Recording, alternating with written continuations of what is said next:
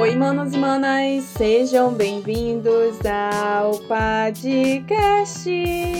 Aqui você encontra um bate-papo super descontraído de temas relevantes, outros nem tanto assim, mas sempre trazendo uma análise e uma reflexão sobre a nossa sociedade.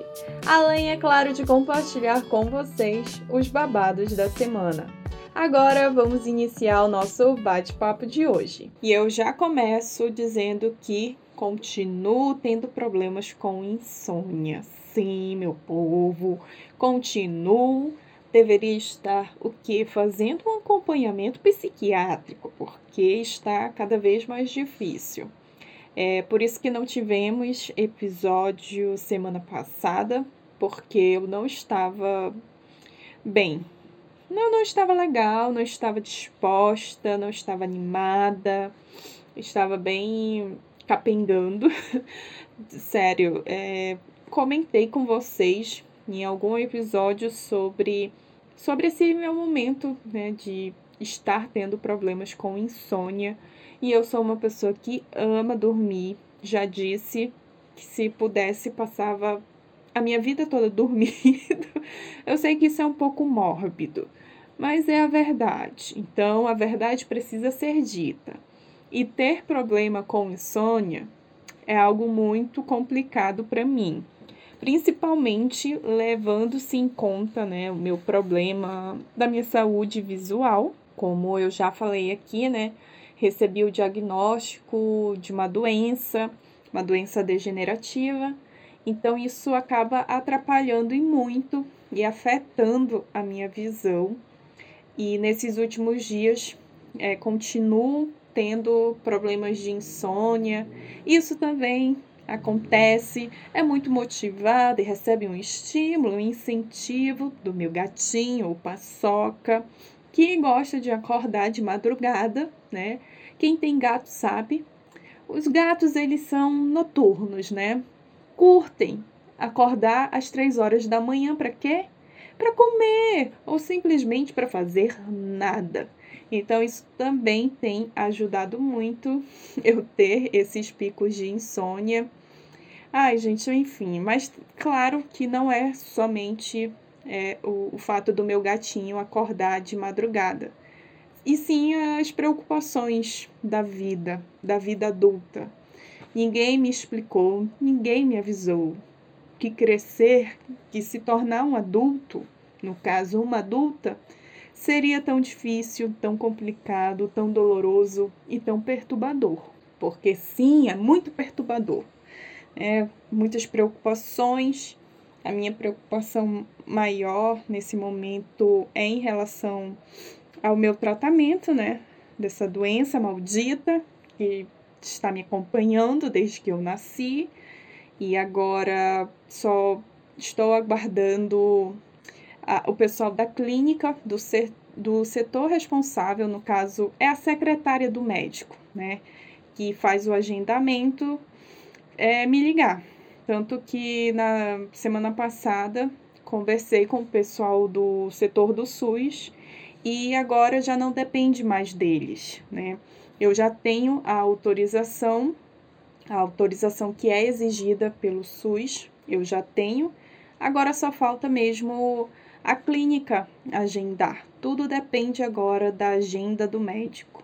E aí a moça do setor do SUS pediu que eu ficasse atenta, né, no meu celular, que eu não deixasse o celular longe, né, não ficasse longe do celular, sempre atenta, porque a qualquer momento eles podem ligar e marcar, né, esse último exame.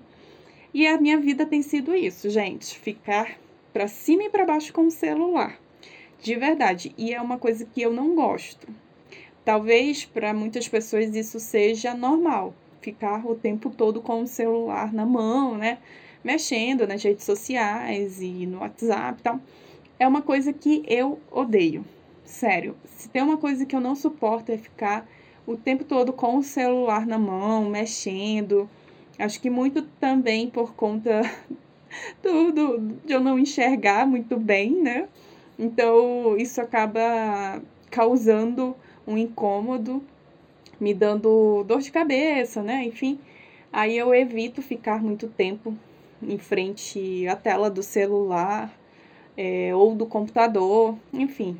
Mas eu tô aí todo para onde eu vou, para onde eu vou, eu levo o celular. Tô levando até mesmo para tomar banho. E é uma coisa que eu não, não gosto, gente. Eu realmente não gosto de ficar para cima e para baixo com o celular. Odeio, odeio. Então, aí é isso, né? E aí, claro, com certeza absoluta, é, isso tem causado aí uma grande preocupação na cabecinha da Silvia e tem gerado aí alguns picos de insônia. Continuo tendo nesses momentos aí noturnos de insônia. E para tentar, né, me animar, melhorar aí o Ai, o que, o que, a falta, o que a falta de sono? Eita, que tô toda atrapalhada, né? Para melhorar a falta aí do, do sono, uh, todo, todas essas problemáticas que a insônia causa no ser humano, não é mesmo? Eu tô tentando me distrair, claro, muito para não ficar preocupada, né? Pensando constantemente uh, na ligação que nunca chega, entendeu? Eu fico aflita. Então eu decidi que eu preciso me distrair um pouquinho. Daí o que eu decidi fazer? Reassistir algumas séries e filmes que eu ou eu parei no meio, né, algumas séries, como por exemplo Stranger Things, foi a primeira série que eu decidi reassistir novamente. Eu assisti as duas primeiras temporadas e na época que eu assisti, eu assisti legendado, porque ainda conseguia ler a legenda, ainda conseguia identificar, ainda conseguia saber a diferença da letra B e do número 8, né? Coisa que hoje em dia eu já não consigo. Então eu pensei, por que não, né? Fiquei órfã aí de The Last of Us, né? E provavelmente a próxima temporada só em 2025. Então né, preciso ocupar minha mente. Daí decidi começar a reassistir esses filmes e séries por Stranger Things. Ainda bem, né? Porque muita coisa eu já não lembrava. Eu lembrava de muitas coisas da primeira temporada, mas da segunda, tipo, um branco, entendeu? Um grande branco, vazio na minha mente. Não sei o que aconteceu, mas eu lembro que eu assisti né, na época que lançou a segunda temporada. Aí, enfim, fui reassistir, maratonar tudo novamente, porém, agora tendo uma nova experiência com a dublagem, né? Como eu disse, eu assistia os filmes e séries no idioma original com legenda. E agora, por conta aí dessa, dessa dificuldade visual, eu sempre escolho é, assistir os filmes e séries dublados, né? Porque isso proporciona. Ai, gente, assim, sendo bem sincera, eu tinha um certo preconceito, não vou negar. Tinha um certo preconceito, provavelmente você que está me ouvindo pode ter esse preconceito também com a dublagem brasileira, mas é, eu preciso abrir esse parênteses aqui e dizer que Mano, se não fosse a, a dublagem, no geral, né, de todos, em todos os idiomas, mas falando aqui especificamente da dublagem brasileira, que segundo a minha opinião, e como o podcast é meu, e aqui a única opinião que importa é a minha, a dublagem brasileira é a melhor do mundo, né? Porque é, ai, gente, não sei, tem tem aquela particularidade, né? Aquela, aquela, aquele borogodó brasileiro. Então, viva a, a dublagem brasileira, é isso que eu tenho para dizer. Uh, se não fosse a dublagem, talvez as pessoas com alguma limitação ou deficiência visual não poderiam ter a mesma experiência, ter acesso né, a essa experiência que pessoas que não têm nenhum problema visual têm com o mundo, o universo cin cinematográfico. Então a dublagem ela proporciona a mesma experiência, talvez até a gente tenha aí, né, uma, uma experiência melhor, quiçá, né, com o, os filmes, as séries. É, então, é, é, eu só tenho a agradecer mesmo e, e estar passando por isso, tendo essa nova experiência com os filmes e séries, tendo essa nova perspectiva e, claro, valorizando o trabalho que essa galera faz, que é incrível. Gente, é incrível. Acho que quem é fã de animação e principalmente né, das dublagens que são feitas para as animações, principalmente no caso aí as dublagens brasileiras, né? Acho que não, não, tem, não tem como, gente. Para mim não tem como não assistir Toy Story, Os Incríveis, Shrek, se não for dublado. Não tem como. São, ai, gente, é, é ali tem tem momentos ali que, né, falas que que, mano, são marcantes. são marcantes. Então, só posso dizer mesmo: viva a dublagem brasileira, viva esse trabalho maravilhoso que essa galera faz, que proporciona uma experiência única e, e permite acesso às pessoas com limitação ou deficiência visual, que é algo que nos últimos anos eu tenho percebido muito a falta que em muitas áreas não só da questão artística, cultural, educacional, mas em todas as áreas há uma ausência. Né? A falta é, é permitir acesso a essas pessoas, não só com deficiências visuais, mas com todo tipo de deficiência. E é assim, é um lado positivo e negativo, né? Eu, eu agradeço a Deus por estar me dando essa oportunidade de perceber isso, né? E quem sabe um dia, talvez, é, ajudar essas pessoas. É, eu tô falando isso porque passar por tantas situações onde a minha visão me falta e, e não ter ali um auxílio, não ter ali até mesmo pessoas preparadas para lidar com lidarem ali com essa minha dificuldade, com essa minha limitação, chega até mesmo a ser humilhante, né? Então, assim, até no episódio assim, que eu fiz falando sobre é, o meu diagnóstico inicial, né? Foi um dos últimos episódios. Eu deixo assim uma reflexão no final do episódio para vocês observarem, né? Quem é claro, se dispõe a se colocar no, no lugar do outro para tentar entender quais são as limitações e dificuldades que o outro vivencia todos os dias. E é nítido, né, que a sociedade brasileira ela é muito falha, né? O poder público ele é negligente nesse sentido de facilitar e permitir o acesso as pessoas que possuem qualquer tipo de deficiência, não só de permitir o acesso, mas também de proporcionar, né, de é, ter pessoas ali capacitadas e qualificadas para lidar com essas, com, essas, com esses tipos de deficiência, né? Por, como eu disse, eu tenho enfrentado muitas situações onde a, a, é, essa minha dificuldade visual é, exige ali um auxílio que, na maioria das vezes, ou quase sempre, não tem. Nenhum desses exemplos foi agora, né, uns meses atrás, tive que tirar minha, é, meu RG, porque eu fui assaltada. Eu acho que eu nem compartilhei aqui essa trágica história, acabei sendo assaltada, retornando, eu e minha mãe, né, retornando da UBS aqui pertinho de casa. Levaram a minha bolsa e, assim, graças a Deus só tinha mesmo o meu RG, era minha carteira, né, com RG, cartão de vacina, tinha acabado de retornar do, da UBS, fui, né, enfim.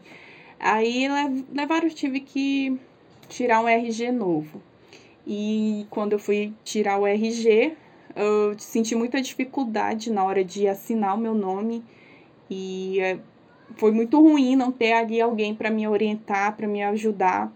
Enfim, são situações aí que nós, enquanto sociedade, enquanto pessoas pensantes, racionais, né, pessoas que querem o melhor uma das outras, não só o seu próprio, sua própria, só penso em si, sabe, pensando só no seu umbigo, precisamos observar, né? Será que todo mundo, todas as pessoas, todos os brasileiros têm a mesma facilidade, têm o mesmo acesso, têm as mesmas oportunidades que eu tenho no meu dia a dia?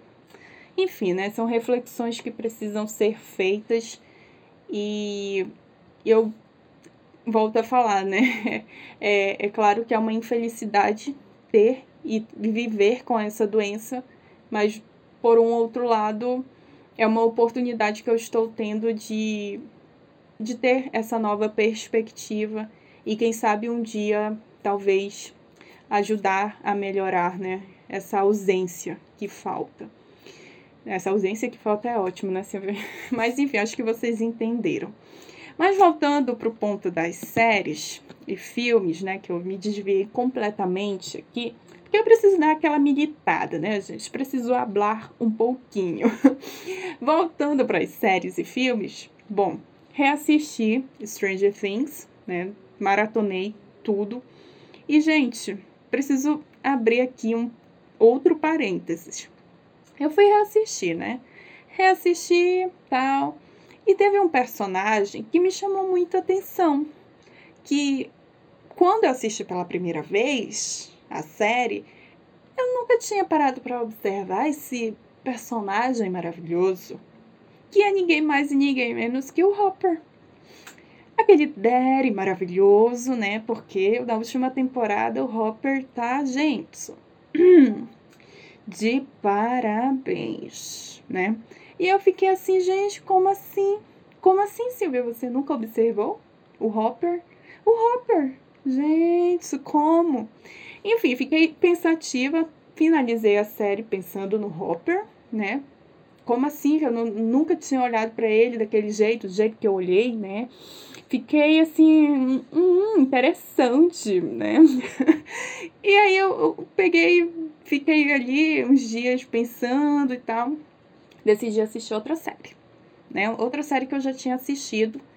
Só que dessa vez eu queria ir mais pro pro, né, querer uma, umas questões filosóficas, queria pensar, queria me questionar. E qual série?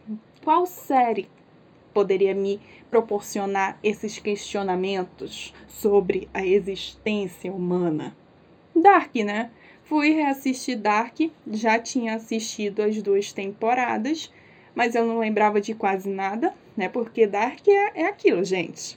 Explode a cabeça né? Você tem que ir, ó. A maior dica que eu posso dar é: assista essa série, tá? Se desprenda das suas crenças, vá de mente aberta, tá? Porque negócio é maluco. é bem maluco, né? Como eu disse, a, a série ela traz essas questões filosóficas, traz os questionamentos sobre a existência humana, sobre o tempo, o espaço. Enfim, é uma loucura, mas é uma série muito boa. É uma coisa, né, que europeu tem, né? Não sei porquê. Tem umas séries, inclusive tem uma outra série que eu quero muito assistir, que é uma série francesa. Gente, esqueci o nome. Acho que é Borboletas Negras. Acho que eu, eu acho que o nome da série é, é, é essa, Borboletas Negras. Alguma coisa assim, gente. Ai, como. Ai, muito burra, né? Quer falar sobre uma coisa e, e não sabe falar direito.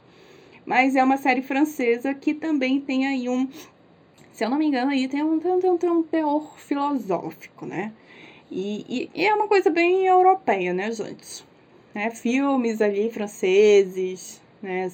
Alemães também trazem muito esse pontuam muito essas questões filosóficas. Mas enfim, fui lá assistir Dark, né? Reassisti novamente. E, e, e no final de tudo, gente, quem que me chamou a atenção? Yuri Nilson. Yuri Nilson, um darizão, né? Que, que é bem safado, né? A gente não pode também ficar ah, passando pano pra safadeza do, do macho. Mas me chamou a atenção, gente. É um daddy. É um daddy. E, e gostei. Fiquei babando pelo Jonas, pelo Magnus, pelo Bartosz. Não, que são tudo mucilon. E eu não gosto de mucilon. Já, gente, já, já concluí que não. Não, não, não, não, não. Não gosto de mucilon. Não gosto. Não tenho nada contra. E também não tenho nada a favor. né? Não tenho. E não é nem por questão de, ah, é porque você nunca, né, experimentou. Já, gente, já. E, e, e sinceramente, não gostei. Não gostei. Foi divertido? Foi. Repetiria? Não. Então pronto, já decidi que eu não gosto, né? Eu tenho muitas amigas que só curtem meninos mais jovens, mais novinhos, né? Claro, 18 mais, né? Maiores de idade. Vale ressaltar aqui. Mas eu não curto, gente. Não, não adianta.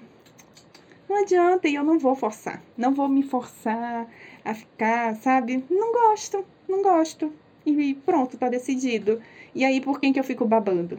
né? Quem que eu fico, ai, desejando? Pedro Pascal, pelo Hopper, pelo Yurik Nielsen, né? É por esses, por esses boys, daddies. ai, gente, uma loucura. Enfim, terminei de assistir Dark e, claro, né? Minha cabeça explodiu novamente. Fiquei questionando e pensando e achando tudo uma loucura, né? E, e ai, loucura mesmo. Daí eu pensei, não, vou sair, né? saí dessa. Já já fui, viajei. Agora vamos assistir outra série. Aí decidi reassistir minha série favorita, que é Mind Hunter. Só que eu fiquei muito chateada, porque saiu uma notícia agora em fevereiro que o David Fincher, que é diretor, era o diretor da série, já confirmou que a série foi cancelada, né? A Netflix cancelou definitivamente a série. E eu fiquei frustrada, eu parei de assistir, né? Só tem duas temporadas, já assisti as duas temporadas, inclusive foi quando lançou a segunda temporada, lá em 2019, que eu comecei a sentir os problemas, né? Uma grande dificuldade em assistir a série legendada, porque eu não conseguia acompanhar a legenda, né? Eu não conseguia ler. E aí eu tive que assistir a série, a segunda temporada de Mind Hunter, é, dublada, lá em, em 2019. Enfim, fiquei muito chateada. Eu amo essa série, amo essa série, principalmente por conta do, do trabalho do David Fincher. Sou muito, muito fã do trabalho dele como diretor. E, ai, fiquei chateada, né? Depois que eu soube da, da notícia. Ai, Netflix. Netflix gasta dinheiro com um monte de, de filme, série porcaria. E com séries que são boas, ela decide cancelar, né? Mas ok. Ai, enfim, fiquei muito chateada. E eu comecei a assistir a segunda temporada de Mindhunter e parei. Parei porque eu fiquei triste, eu fiquei, não consigo assistir essa série sabendo que, mano, não vai ter a terceira temporada. Não vai ter a terceira temporada. Então eu não consigo, não consigo. fiquei frustrada, chateada, muito chateada. Ah, enfim, aí eu tô aí, eu decidi o que agora partir para os filmes, porque eu preciso me distrair, né, gente, de qualquer forma eu preciso me distrair. Aí eu assisti alguns filmes, românticos, né? Porque eu estava o quê? Na TPM. Aí eu queria chorar um pouquinho. Aí eu fui assistir o quê? Como eu era antes de você. Eu fiquei com muita raiva. Terminei o filme com muita raiva, chorando de raiva. Mas ok, né? Ai, gente, é uma loucura. Né? A minha vida já não anda muito legal. Aí eu decido assistir uns filmes que também não. Ô, oh, menino, o que, que é isso? Né? Se é pra chorar, eu choro com os meus problemas da minha vida né? Se é pra. Ah, gente, não. Eu fico passando raiva. Fico só passando raiva. Tento, tento gerar um entretenimento para minha cabeça, para distrair, para não ficar pensando nos meus problemas, não ficar pensando na clínica, na secretária do médico que eu tenho que fazer o exame que não me liga. Aí eu vou assistir um filme que me deixa. Ah, inferno, né? Ai, gente, sério. Não, não. Enfim, e eu tô, tô aí. A minha semana foi assim, desse jeito, né? Os últimos dias têm sido assim, é, meio conturbados por conta da falta de sono, né? Dessa insônia que, que fica me acompanhando. Tudo bem que eu deveria estar fazendo o quê? Terapia, mas é até algo que eu queria trazer e vou aproveitar esse gancho para falar. É, é, eu já faço terapia, quer dizer, deixa eu reformular, né, Silvia? Pelo amor de Deus. Eu fiz terapia primeira, pela primeira vez em 2018 e eu adorei. É, acho que foi assim a melhor psicóloga que eu consegui me encaixar com a metodologia dela, né? Porque tem muito disso. Você precisa se sentir confortável com o psicólogo ou a psicóloga que você está fazendo o acompanhamento. Se você não se sente confortável, se você não sente uma segurança é, com o profissional que você escolheu, você tem o direito e você deve procurar por um outro profissional. E por que, que eu estou falando isso? Porque eu estava uns dias atrás assistindo, foi assistindo, não, não me recordo se foi a um vídeo no canal da Lorelai Fox ou se foi no podcast dela. É uma seguidora da Lorelai mandou um e-mail relatando uma certa dificuldade é, com o psicólogo, né?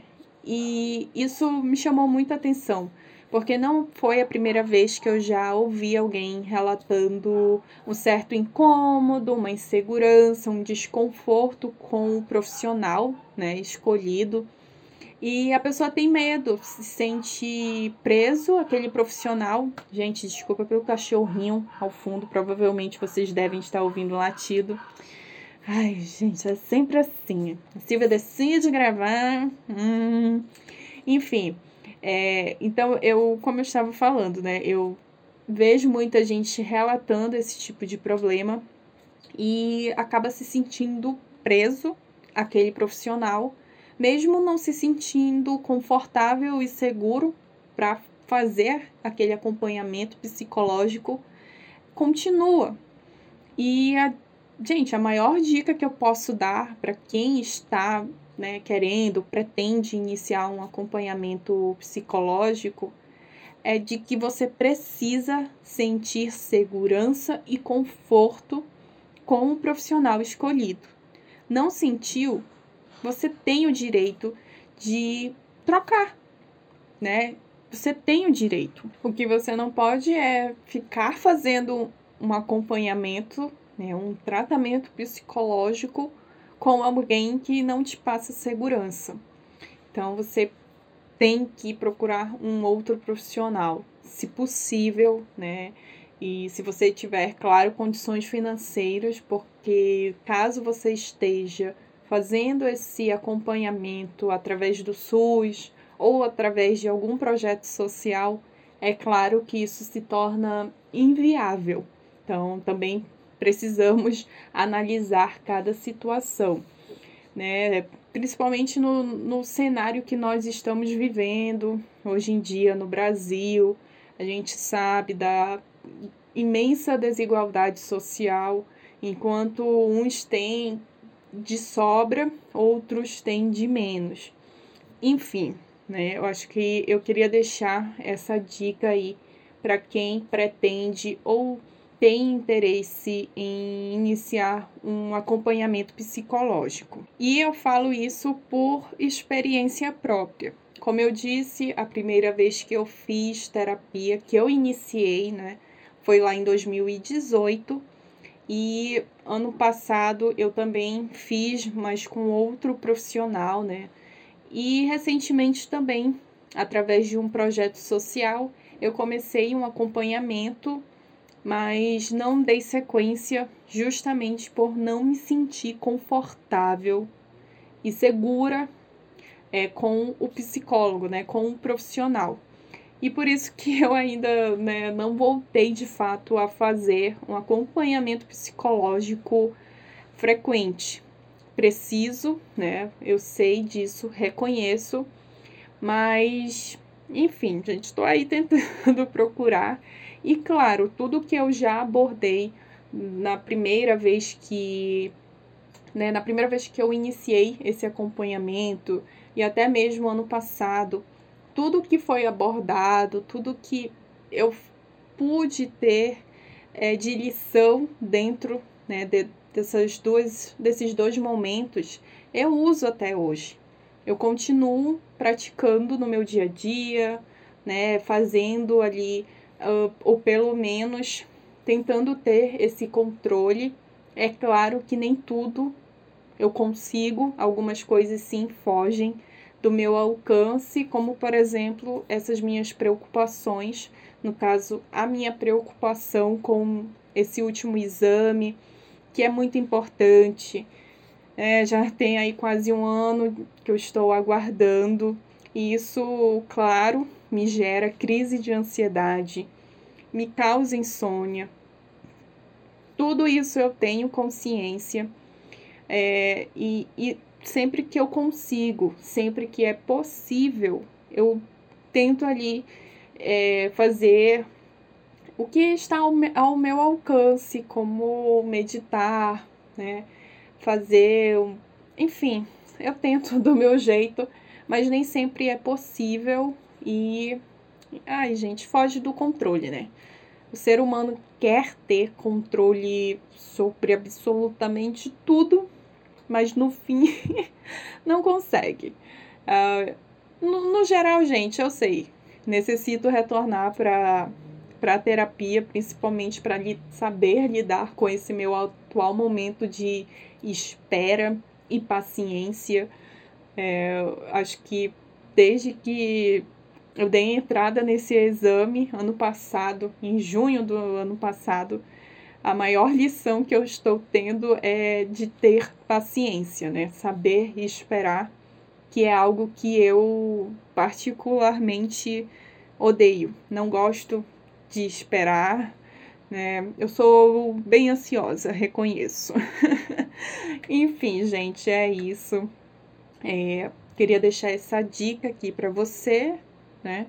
Volto a falar não se sente confortável, seguro com o profissional, com o psicólogo, você tem o direito de buscar por outro que te faça, né, que te dê segurança e te gere esse conforto nas sessões, né? Isso é muito importante, afinal de contas estamos falando de saúde mental. Tá bom? É isso, espero muito que vocês tenham gostado do episódio de hoje, dessa falação, né? Como sempre, é um aglomerado de informações e de falação, mas é isso. Vocês já conhecem o esquema aqui desse podcast, tá? A gente se vê no próximo episódio. Um grande beijo e tchau!